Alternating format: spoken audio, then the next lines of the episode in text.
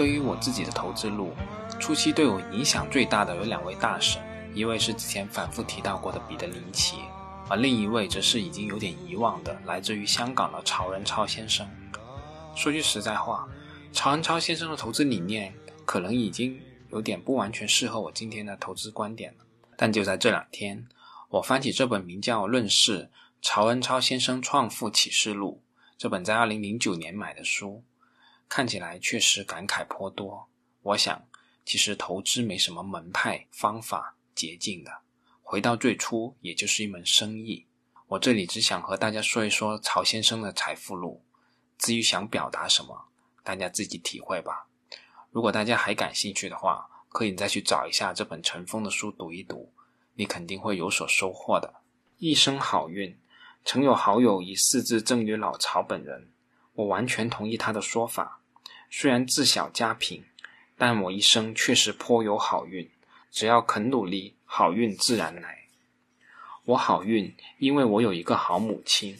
我老曹十三岁那年。父亲去世，家境自然贫困，母亲唯有在工厂当女工，担起这个家，让我们三兄弟可以继续读书。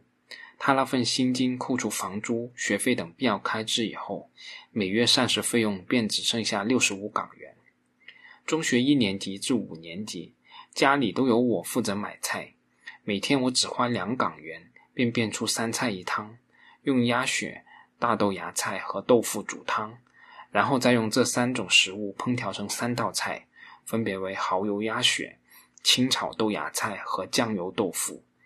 连续五年，差不多每顿饭都是同样的三菜一汤。贫穷令我的童年不时处于惶恐之中，例如担心没钱交房租，要看包租婆的后母脸色；或者没有钱交学费而不敢去上学。有一次，有邻居不见了一颗金子。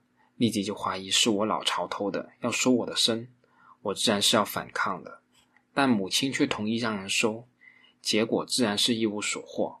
最后邻居在自己房间里找回那颗金子，他不但没有向我道歉，反而说：“你这么穷，偷金只是早晚的事。”这一句话把我的心刺痛了。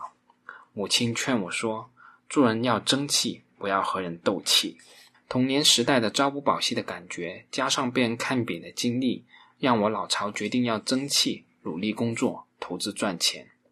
记得在中学毕业的时候，同学们聚在一起谈人生目标，我老曹的回答十分直截了当：要以一切合法的手段去赚钱。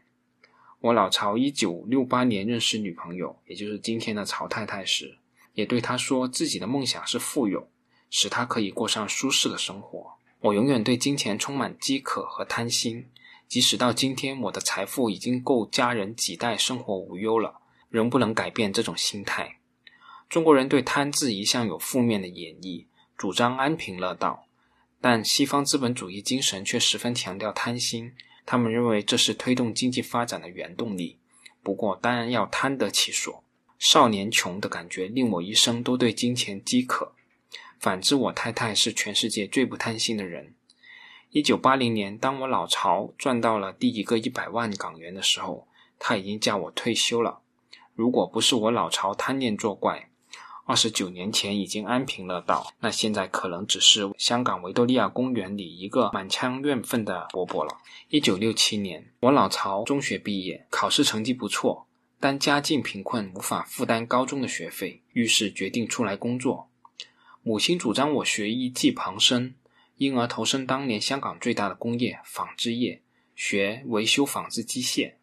干了六个月，因为受不了工厂内的酷热、噪音和轮班制度，结果在一九六八年转投假发业，认识了我今天的太太。过去四十年，香港纺织业盛极而衰，甚至从香港消失。如果我在一九六八年没有离开纺织业，自己的一生又会如何呢？认识女朋友以后，因为没有钱谈恋爱，加上认为假发业不是长远安身立命之所，一九六九年我便转至股票业发展，成为人生中另一个好运的转折点。我老曹可以说是误打误撞加入证券公司工作的，原因是当年有一位同学的伯父买了一个股票经纪牌，需要懂英文的人帮他处理文件。当年我自己连股票是什么都不知道，却转职证券公司工作，然后看着恒生指数由一九六九年入行时的七十点，升至二零零七年的三万两千点，升幅超过四百五十倍，真是瞎子都能赚钱。所以我经常说，有智慧不如趁势。做人做事三分努力，七分天意。如果你连三分努力都不肯付出，便不要怨天尤人。反之，如果你已经付出七分努力仍没有成就，那就是天意。因为谋事在人，成事在天。很多时候，人生总是充满无奈的。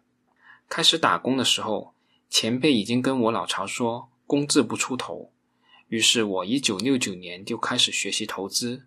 事实证明，这个说法完全没有错。到了今天，我老巢的财富百分之八十五来自于投资的回报，只有百分之十五来自于四十年的薪金减去每年开支而存下来的资金。当年为了筹集资金投资，加上要花钱谈恋爱，我不但投稿到报社赚取稿费，还在每天三点半香港股市收市以后，到股票公司隔壁的洋行打英文信，再到旺角教书，晚上替人补习英文。因为投稿到《明报晚报》获得刊登，认识了当时任职编辑的林三木兄，不但令我半生与报业结下不解之缘，同时更有机会投资信报再赚一笔。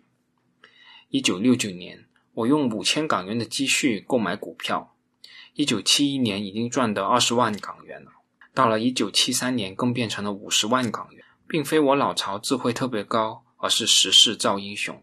一九七零年，恒生指数由不足一百点上升至一九七三年的一千七百点，上升了十七倍多。那些年间，股市风高浪急。我在一九七一年就因为有勇无谋得到了第一个教训。当时我大概读过几本有关投资的书籍，自以为很懂投资了，便借贷炒股。结果，一九七一年恒生指数在三个月内由四百零六点跌至二百七十八点。跌幅达到百分之三十一点五，本来只是个小数目，但因为自己是借贷，加上不懂得止损之道，一九七一年赚得的二十万港元，最后只余得七千港元。之后我痛下苦功，一口气啃下了很多本有关投资的书籍，拿着剩下的七千港元，是要从头再起。到了一九七三年一月，我老巢感到股市已升至疯狂的地步，极不合理。于是便卖掉了手上所有的股票，套现逾五十多万港元。我当时也曾向自己任职的股票公司老板发出忠告，提醒他小心。但一九七三年一月至三月，股市再由一千二百点升至一千七百点，老板认为本人危言耸听，在意见分歧之下，仅嘱咐别人接替了我的工作。事业上既然被头衔自散，我又不准备入市炒股，见有大量空闲的时间。想想倒不如结婚好了。我花掉十万港元举行婚礼，再用十五万港元置业，又与太太到菲律宾度蜜月。那次蜜月的旅行是我老巢第一次坐飞机，现在回想起来实在很好笑。我带着一部名牌相机、一部八厘米的摄像机、三套新西装、二十卷彩色胶卷，到马尼拉入住半岛酒店，穿西装游百盛滩。出镜洋相还热得长痱子，再加上背着十多斤的摄像器材跑来跑去，样子实在古怪。今天已不敢再拿出当年的照片给别人看了。其实我老巢根本不喜欢摄影，当年为什么这样做呢？目的只是为了告诉世界，我赚了几十万港元，可以豪得起。同样的，今天我老巢遇见了一下子赚了几百万港元的年轻人，自以为了不起就胡言乱语。便想起当年自己的怪异行径而失笑。那一年，林三木兄离开了《明报》，邀请我老巢为他创办的《信报》效力。当时我想，如果继续为《明报》撰稿写文，数十年后我能做到什么位置呢？如果转投《信报》当开荒牛，数十年后又会怎么样呢？当年《明报》的职工已有数百人，数十年后无论公司规模如何，在公司内我可能仍排名数百。而当年的信报只有十人左右，数十年后，若公司能大规模扩展，在数百人当中，我至少也能排名第十。于是，我就决定加入《信报》，后来更投资十万港元入股。这跟我一直鼓吹的选股票要发掘优质的二线股，实为同一个道理。避过了一九七三年的股灾，我老曹自以为是投资天才，在股市中可以跑赢其他所有的投资者。到了一九七四年七月，恒生指数已经由一千七百七十四点跌至四百七十八点，跌幅达到百分之七十三应该到了入市的时候了吧？当时我选中了和记企业，就是今天的和记黄埔的前身，从每股八港元一直买到每股一港。一九七四年十二月，恒生指数跌至一百五十点，自己的五十万港元的投资市值变成只有十万港元了。现在回想起来，那是自己另一次的好运。我现在很感谢和记企业，让我在三十岁前上了关于投资的宝贵一课。不但知道股市专门收拾自以为是的人，更醒悟到自己的投资知识是非常的不够的。从此学会了一句“止损不止赚”，一生受用。那次总结到的经验是：三十岁前发达，家门不幸。一生如果总要经历一次挫败，我认为越年轻越好，因为年轻时输掉大部分的财产，在日后仍有时间将它赚回来。屋漏兼逢连夜雨。一九七四年投资失利。同时，我又遭遇任职的投资公司遣散，困窘之下，我差点便想自杀了。痛定思痛，我决定全身心投入《信报》。一九七五年，我发誓，在自己有生之年，不容许同类事情再次发生。止损不止赚，至今已超过三十年了，我总算平平安安。每次股灾来临的时候，我老巢都因为行使止损的策略，而轻妙地避过了一劫。四十年来，我老曹读过有关投资的书不少，才知道自己的投资技巧原来是很幼稚的，深深明白“学然后知不足”的真谛。一九八一年至一九八二年的熊市，我老曹的投资一样略有损失，但因为及时止损，故也无需惊慌。到了一九八二年股市低点，我老曹因为有资金大举入市，我学会保存百分之三十的现金。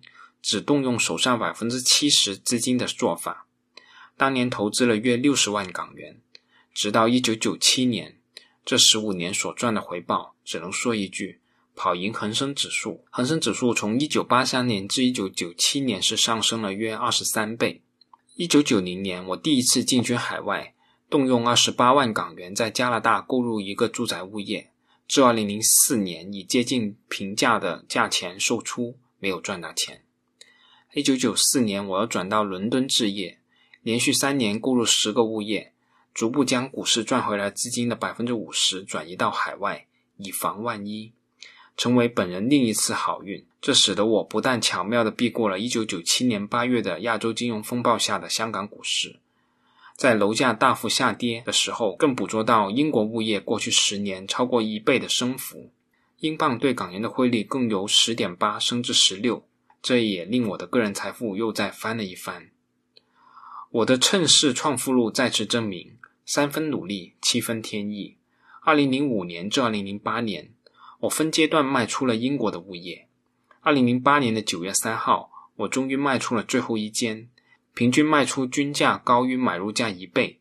由于当年首期只需支付楼价的百分之二十，六百万港元的投资收回近三千万港元。换句话说，十年的回报超过四倍，可惜其后英镑在三个月内下跌近三分之一，三千万港元变成了两千万港元，实际获利二点五倍。趁势其中一个要诀就是要留意大环境的变化。二十世纪八十年代，影响香港最大的一个因素是香港政府制定了每年限买土地五十公顷的规定。当年我老曹在专栏中大力鼓励读者投资房地产股或房地产市场。自己也积极买入房地产股，并持有两个住宅物业。一九九七年的七月，卖地限制取消，取而代之的是每年供应八万五千个住宅的房屋政策。供应突然增加了，此时不卖更待何时？不过，趁势并不只是跟着群众的趋势而行，有很多的时候也要与群众对着干，因为群众在市场拐点出现的时候。判断往往是错的。例如，2001年的9月11日，美国遭受恐怖袭击，人心惶惶。但纯粹就投资角度来说，却是入市的时机。任何事物盛极必衰，否极泰来。在本人眼中，投资只有时机，没有错对。最近十年来，我一直思考的问题是：1967年至1997年，香港经济已经经历了三十年的高速增长，下一步会怎么发展呢？我老巢做过研究，任何大城市的房地产市场由最低点至最高点的上升周期，通常是二十四年至二十七年。东京、伦敦。纽约都是这样。我老巢算过，从一九六七年开始，美国楼市上升近三十年。一九九七年，香港楼市正处于最后的红火时候，加上那时候卖地限制快要取消了，于是我决定将手上的物业和地产股一起卖出。楼市果然在一九九七年底开始大跌。今年我投资的另一项得意杰作，就是在两千年起大量买入黄金，接近一千两。到二零零六年中开始卖出，自二零零八年卖光所有黄金后，我获利超过一倍。其实成败得失主要有三大因素决定的：对时机的把握、严选投资的对象和地方。二零零三年下半年开始，我老巢转向投资国企股，二零零七年卖出，回报率也是不俗的。时至今日，我老巢累积的财富也超过近亿港元。已足够生活无忧了。所持有的信报股份也已经卖出。很多人问我老巢什么时候会退休？试问你有没有听过股神巴菲特、香港首富李嘉诚和恒基兆业老板李兆基等人想过退休呢？很多时候在报章上看到或在电台上听到年轻一代希望四十岁便退休，我实在不理解。也许是他们选了一份自己不喜欢的职业去做吧，然后发觉工作十分沉闷。所以经常想早点退休。人类的平均寿命现在已经达到八十岁，如果四十岁就退休，未来四十年做什么呢？我认为做一般的工作的最早退休年龄是五十五岁，如果身体好，可以工作至六十五岁。至于投资世界，则没有退休年龄的限制。人生经验越多，投资越能得心应手。本人已进入适合退休的年龄。二零零九年开始处于半退休的状态，我会根据自己的健康状况决定。如果身体好，便多干几年；如果体力已无法应付日常繁忙的工作，便随时可以退休。然而在投资方面则永无言休，继续努力为本金争取每年百分之二十的升值机会。在财富上，今天我老巢已经基本实践了当初对太太的诺言，让她可以过上舒适的生活。不过，现在我无论想送什么给太太，她都会说不要。我太太认为最珍贵的礼物是谈恋爱时我送她的台湾珊瑚珠饰物，当时售价八十港元。为什么是最珍贵呢？因为这份饰物是我老巢放弃了两个月的早餐，省下金钱给她买的。当年我每月的收入仅三百港元，她感到幸福，是因为有一个男人为了买饰物给她。愿意放弃六十天的早餐。反之，今天我老常买一件钻石饰物，只需要在信用卡账单上签上一个名字而已。其实，财富不一定让人感到幸福，反而真心才能让对方感动。本人另一个好运之处，就是得到一位不重视物质的贤内助。在我最失意的时候，他曾告诉我本人：“我嫁给你不是因为你晓得赚钱，是因为你有才华。”朋友，你的梦想是什么？告诉你的恋人或太太，然后遵守诺言，每天向人生目标进发。千里之行，始于足下。天下无难事，只怕有心人。不要空谈梦想而什么都不去做，越早开始越好。梦想是目标，时间是工具。无论健康、财富与知识，只要定下目标，再利用时间持之以恒，很少有不能达到的终点。成功与失败的分别，不在于你有没有梦想，而在于你愿意为梦想付出多少代价。外国人常说 “make it happen”，让它发生吧，不要只知道做梦而不去实行。其实，香港人全属好运的一群。虽然香港经济高速增长的周期已于1967年至1997年间出现，短期内未必能再现，但同样的故事却在内地多个省市重演。香港人套用过去成功的经验，借助内地的发展，再搭一次繁荣号列车，又有何难呢？今天买汇丰控股，不如三十年前那样快高长大。但六行三宝，包括建设银行、招商银行、工商银行、中国银行、交通银行、中信银行、中国人寿、中国平安、中国财险，却提供了同样的机会。虽然短期未必是买入金融股的最佳时机，但内地投资者来近水楼台，又岂能因金融海啸而放弃投资，白白错过中国这列繁荣号列车呢？投资犹如洗脸刷牙，要养成习惯，而且要天天做。不用羡慕别人的财富，你一样可以获得。问题在于你愿意付出了什么。每天花一小时学习投资技巧，勇于尝试，从失败中吸取经验教训，成为小富其实并不困难。但至于大富吧，那就是看天了。这个是教不会也学不会的。